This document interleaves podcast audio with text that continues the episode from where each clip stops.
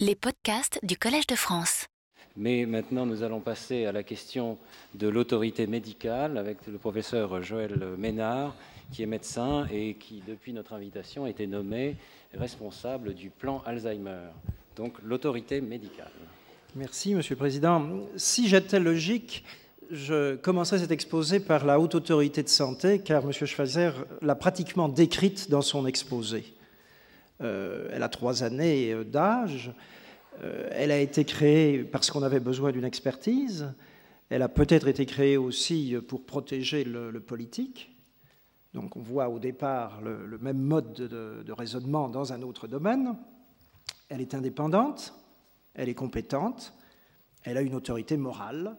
On décrit la haute autorité de santé.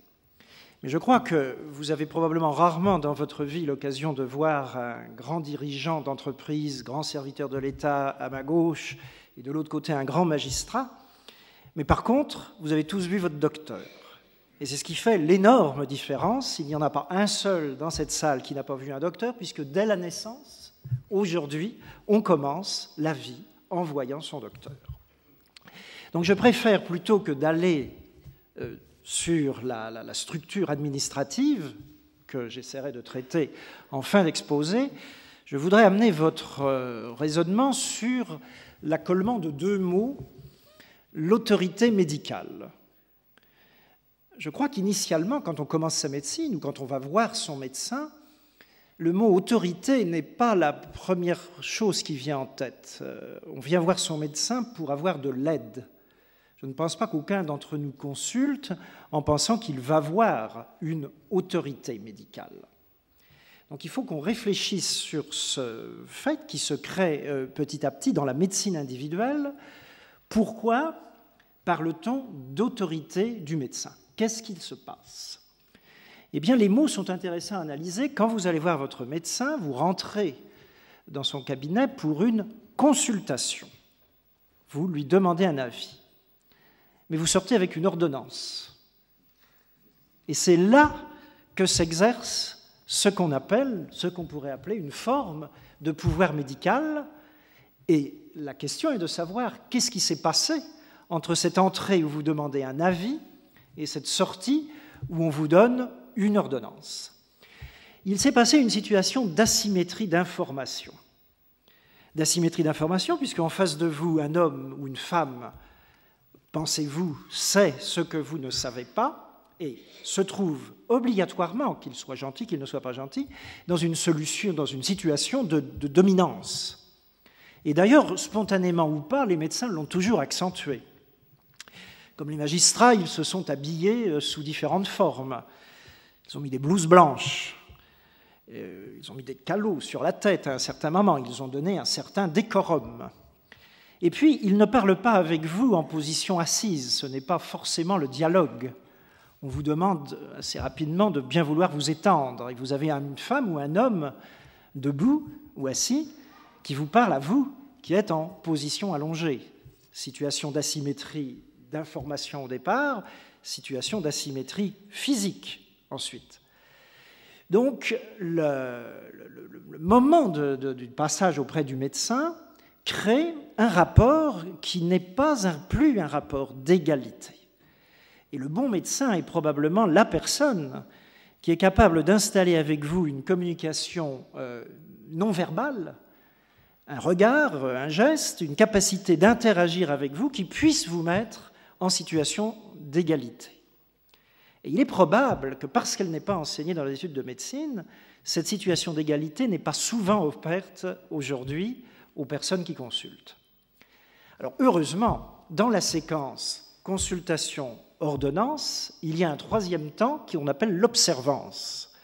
C'est-à-dire qu'au moment où vous sortez du cabinet avec l'ordonnance, vous avez la possibilité totale de suivre, de ne pas suivre, de le dire, de ne pas le dire. Ce n'est pas une ordonnance contraignante.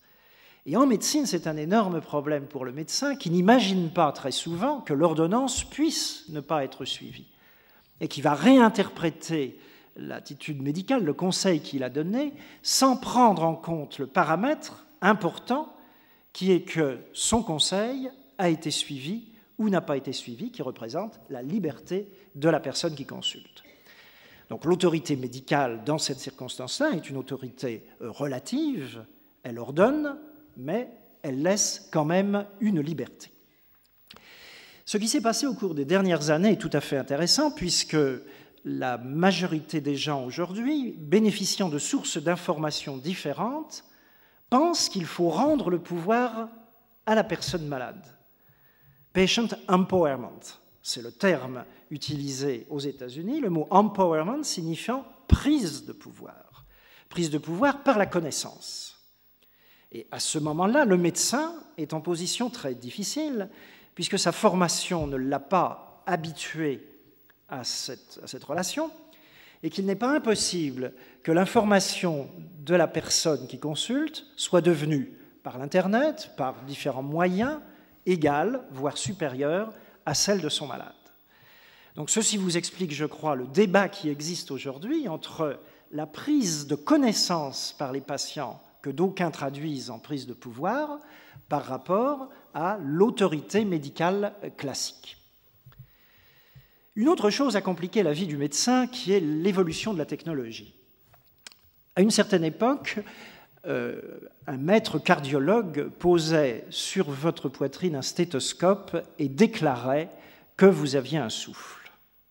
Personne ne pouvait le contredire, il le décrivait, il le situait, et vous sortiez, vous aviez un souffle.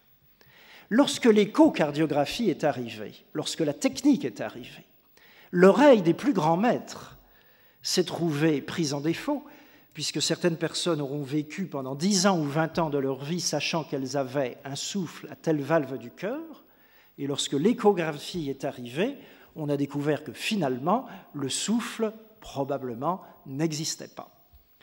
Et au moment où les techniques se développent, peu à peu, un certain pouvoir du médecin qui, lui, à la base de son autorité, s'efface, puisque dans la visualisation même de ce qu'il doit interpréter, il n'en est plus maître. Et au maximum dans l'imagerie, avec les traitements informatiques de l'image, on ne recueille finalement que ce qui a été sélectionné par des algorithmes et nous n'avons pas le temps de revoir les milliers de coupes qui pourraient être mises à notre disposition et nous avons donc perdu aussi en médecine une capacité tactile, sensorielle, visuelle qui était la base du pouvoir médical et de l'autorité médicale. Un bon exemple dans le métier que nous avons avec Pierre Corvol est le symbole de la mesure tensionnelle où le fait de se faire mesurer la tension artérielle, rattaché au mur par un cordon qui vous attache et à votre médecin et au mur, a été le symbole de l'exercice médical que l'on revoit dans toute émission de télévision qui se veut de bonne médecine, alors que la réalité aujourd'hui est d'apprendre à mesurer soi-même sa pression artérielle et de prendre sa liberté de connaître ses chiffres de pression artérielle comme on connaît son poids. Et le médecin comme les patients peuvent hésiter à prendre cette liberté. Et on en conclut que l'autorité médicale diminue, que le pouvoir médical s'effondre, et je ne suis pas sûr que ce soit la réalité, car il change. L'interprétation des mesures demande toujours à être transmise d'une certaine manière qui, là encore, peut être autoritaire ou peut être conviviale, mais disons, la technicité n'a pas changé le pouvoir médical, l'autorité médicale, elle l'a transformé. Beaucoup plus grave que la technique est le mode de raisonnement médical. Depuis environ une vingtaine d'années, le raisonnement médical a changé. Nous vivions sur l'idée que la personne qui connaissait la manière dont les maladies apparaissent, qui connaissait, comme on dit en termes médicaux, la physiopathologie des maladies, était détentrice d'une certaine autorité professionnelle. Et puis, on disait que, et vous l'avez rappelé, ce qui est vrai pour les chirurgiens, plus on a vu de patients, meilleur on est. Et puis, brusquement, on s'est posé la question de savoir, mais euh, est-ce que c'est vrai? Au sens où la mémoire humaine étant sélective, le corpus de connaissances du médecin basé sur l'expérience individuelle peut être exact et peut être fausse, car le souvenir gardé d'un cas par rapport à un autre peut donner des impressions, une échelle de gravité totalement différente. Et on a introduit en médecine un mode de raisonnement différent que l'on appelle la médecine fondée sur l'épreuve, sur les preuves, pas sur les preuves, c'est-à-dire sur des faits objectivement analysés qui ont nécessité que se développe à côté du médecin individuel une expertise collective de reprise de la littérature.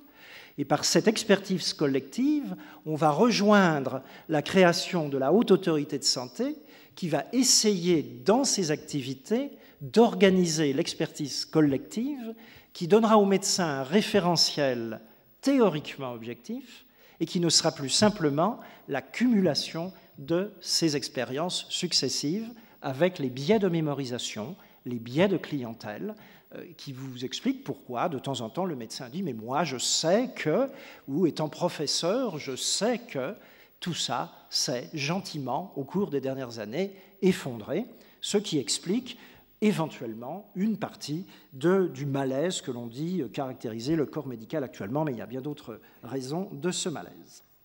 Donc les techniques ont changé, les modes de raisonnement ont changé.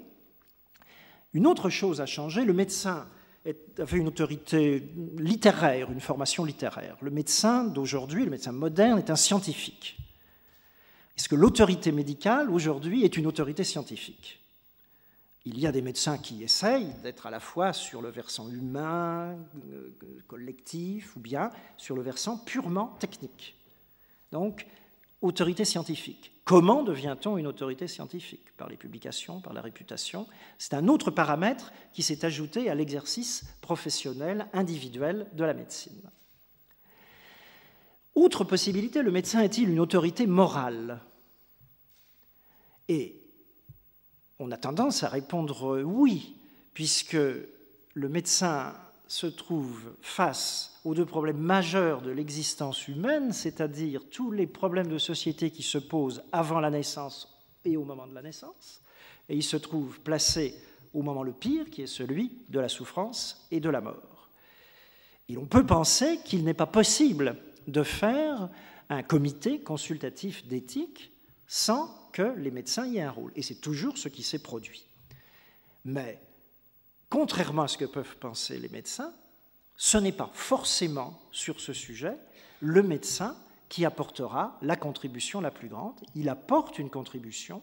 Il y a eu au Comité national d'éthique consultatif d'éthique en France de grands médecins, il y a eu de grands scientifiques non médecins. Donc l'autorité morale du médecin existe, mais elle n'est peut-être pas absolue. Et tout au cas, dans la société actuelle, elle ne peut être qu'une partie de cette réflexion. Ayant ainsi euh, brossé les différentes possibilités pour euh, un médecin d'avoir une forme d'autorité, je passe sur la dernière autorité qui est l'autorité médiatique, euh, qui est très importante. Le, grand médecin se doit de passer à la télévision. Au début, il y passe sur les sujets qu'il connaît, et à la fin, il y passe tout le temps. Et ce jour-là, c'est une autorité médicale, c'est la grande autorité de référence. On vient vous demander votre avis sur tous les sujets. Voilà donc les différentes voies qui, au l'échelon de l'individu, du, du médecin, voilà comment, me semble-t-il, on peut réfléchir sous différentes formes cette question de l'autorité médicale, avec une très grande richesse dans ses composantes, qui finalement est le reflet de la richesse de la médecine. Mais le médecin, appartient aussi à la société. Et la santé individuelle aujourd'hui ne comprend pas, n'est pas simplement l'addition de la santé des individus, c'est un certain concept sur qu'est-ce qu'une société en bonne santé. Et on passe donc de la société de, de la santé de l'individu à la société, à la santé de la société. Et c'est ainsi que on peut replacer maintenant et revenir sur cette nécessité d'une haute autorité de santé qui va avoir euh, différents buts, dont le premier est de préparer des dossiers techniques qui vont servir soit aux professionnels de santé pour avoir un référentiel, comme je l'ai dit, soit à l'administration, c'est-à-dire au pouvoir public. Donc, la haute autorité de santé va donner une information au pouvoir public qui vont décider essentiellement le remboursement d'un certain nombre d'actes de médicaments en fonction de l'évaluation de leur rapport coût-bénéfice, de le rapport risque-coût, coût-risque d'abord, puis coût-bénéfice ensuite. Et de cette façon-là, le politique est protégé de la prise de décision arbitraire d'un prix des médicaments, puisque des experts ont préparé une analyse au préalable du service médical rendu ou de l'augmentation du service médical rendu qui permettra à un comité d'administration indépendant de prendre au remboursement tel ou tel dispositif médical, tel ou tel médicament. Mais cette haute autorité de santé est consultative, c'est-à-dire qu'une fois l'avis rendu, pour des raisons multiples, le ministre de la Santé peut ne pas suivre l'avis ou peut le moduler. Alors, dans cette condition-là, que, que se passe-t-il? Et ceci est arrivé récemment. Eh bien, ça montre la complexité d'une société, mais ça l'intérêt au moins que le débat est public. Les experts expriment un avis technique, le ministre choisit sur une base de société, introduit d'autres paramètres dans son jugement, et le fait qu'il n'y ait pas obligatoirement le suivi d'un avis par l'administration d'abord, le ministre ensuite, n'est pas choquant dans la mesure où chacun peut publiquement exprimer ses positions. Un autre rôle de la haute autorité de santé est de sortir d'un cauchemar français qui est la relation complexe entre les syndicats de médecins, les caisses d'assurance maladie et l'État. Donc ce triptyque est terrible, parce que d'un côté, depuis 1927, les médecins, dans le cadre de la médecine libérale, ont le droit de s'installer où ils veulent, de prescrire ce qu'ils veulent, de prendre les honoraires qu'ils souhaitent pour certains d'entre eux, et à la fin, le secret médical protège l'ensemble. Donc c'est un système qui a été construit maintenant il y a 70 ans et qui, dans l'esprit des gens, persiste. Et le médecin se méfiera de la caisse, puisqu'il pense que la caisse interprétera tous ses actes en fonction d'un paramètre économique. Le médecin se méfiera de l'État, pour la même raison. Et comment faire, dans ces conditions-là, des pratiques professionnelles qui soient acceptables pour les médecins? Et c'est l'autre raison de la création d'une haute autorité de santé qui va permettre de définir des référentiels, d'évaluer les pratiques professionnelles, de regarder la formation continue des médecins en apportant la certitude que l'enseignement médical n'est pas, ou l'évaluation des pratiques, n'est pas dominé par un paramètre économique venu, euh, venu des caisses, venu de l'État, et oubliant par ailleurs l'autre paramètre économique dominant, qui est l'influence des différents marchés sur le médicament et les dispositifs médicaux, de l'enseignement médical, qui vient largement contrebalancer des référentiels ou des recommandations que l'on édicte de manière régulière, et très bien, depuis en France 1990 avec la création de l'ANDEM, et qu'en même temps tous les travaux scientifiques qui sont faits montrent que leur impact est quasiment nul. Le seul impact susceptible de modifier les pratiques médicales étant de faire des visites médicales, comme le font euh, l'industrie, pour enseigner la médecine de manière confraternelle, se contenter les caisses de temps en temps. Donc quand on prend l'ensemble de, ces problèmes de relation du médecin dans la société, j'espère vous avoir montré que la relation médicale dans sa part d'autorité change dans sa nature, elle évolue. Certains en, en ont peur, d'autres euh, le regardent et pensent qu'on peut faire une nouvelle médecine avec davantage de participation des personnes, d'où ces efforts euh, d'éducation thérapeutique, d'information sur le web, une, médecine complètement différente et qui existera de, de toute façon, et probablement c'est un bien, autrement la médecine serait décalée de la société. Et le médecin ne perd pas son autorité, c'est un médecin différent, il n'a pas perdu d'autorité, il doit modifier ses pratiques. Et puis le médecin seul, dans son coin, qui fait ce qu'il veut comme il peut, ce n'est plus possible, car les événements scientifiques se produisent tous les jours, la médecine continue à évoluer avec une énorme vitesse, qu'il s'agisse du diagnostic, qu'il s'agisse de la thérapeutique, et on a trouvé ce mot et cette structure de haute autorité de santé pour amener ce que rappelait M. Schweizer, de la compétence, de l'indépendance, du, respect. La seule petite touche que je mettrai pour euh, terminer, c'est que cette utilisation du mot eau pose quand même un autre type de problème. Pourquoi? Car en médecine, pour faire de la médecine aujourd'hui, nous devons quand même nous référer bien sûr à la haute autorité de santé, mais il y a également le haut comité de santé publique et le haut conseil de la santé publique. Qu'est-ce que signifie cette utilisation du mot eau dans une société? Est-ce qu'elle n'insiste pas sur le fait qu'il y a d'un côté, en haut, des gens qui savent, des gens qui pensent, des gens qui vont trancher, et de l'autre, des gens qui ne sont pas hauts donc, en, voyant la, terminologie qu'on peut comprendre, euh, elle peut servir, elle, peut, elle est utilisée. Elle a été beaucoup utilisée pendant 5 à 10 ans, mais les mots passent. Nous parlons de gouvernance, nous, parlons, nous avons des mots à la mode qui sortent. Et puis, on verra, à partir du moment où on aura utilisé 38 euh, hautes autorités, s'y sortira un jour une très haute autorité qui ferait disparaître les autres. Je vous remercie de votre attention. Retrouvez tous les podcasts du Collège de France sur www.collège-de-france.fr.